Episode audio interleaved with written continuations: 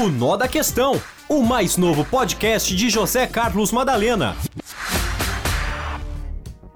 O nó da questão está no fato de que o assunto mais importante e mais grave que ocorreu nesses últimos 30, 40 anos dentro do Brasil parece começou a ser deixado de lado em função dos acontecimentos que estão remontando no seu dia a dia. Tivemos recentemente o caso das joias do Bolsonaro, que acabaram eh, desviando do assunto principal. O caso das joias do Bolsonaro, o caso que desviou eh, do assunto principal. Depois nós tivemos aí o atentado às autoridades feitas pelo PCC, atentado a um promotor público em São Paulo, atentado que seria praticado contra o senador eh, Sérgio Moro, contra o governador Geraldo Alckmin.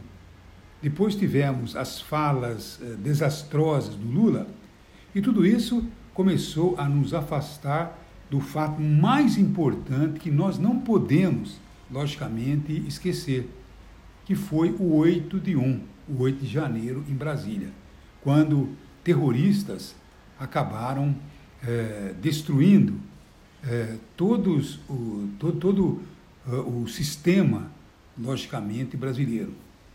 O Supremo, a Câmara Federal, o Palácio uh, do Planalto.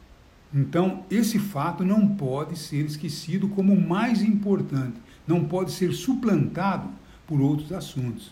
Que são importantes, claro que sim.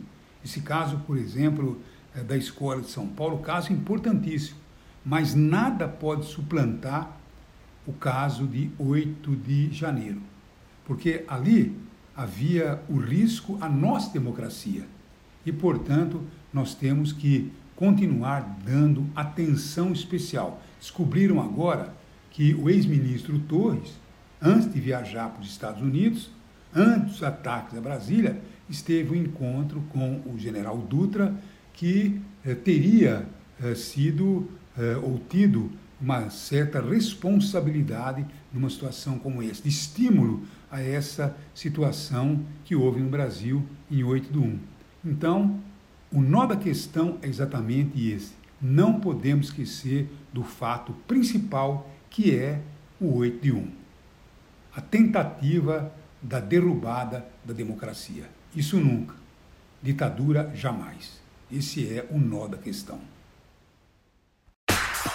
O Nó da Questão, o mais novo podcast de José Carlos Madalena.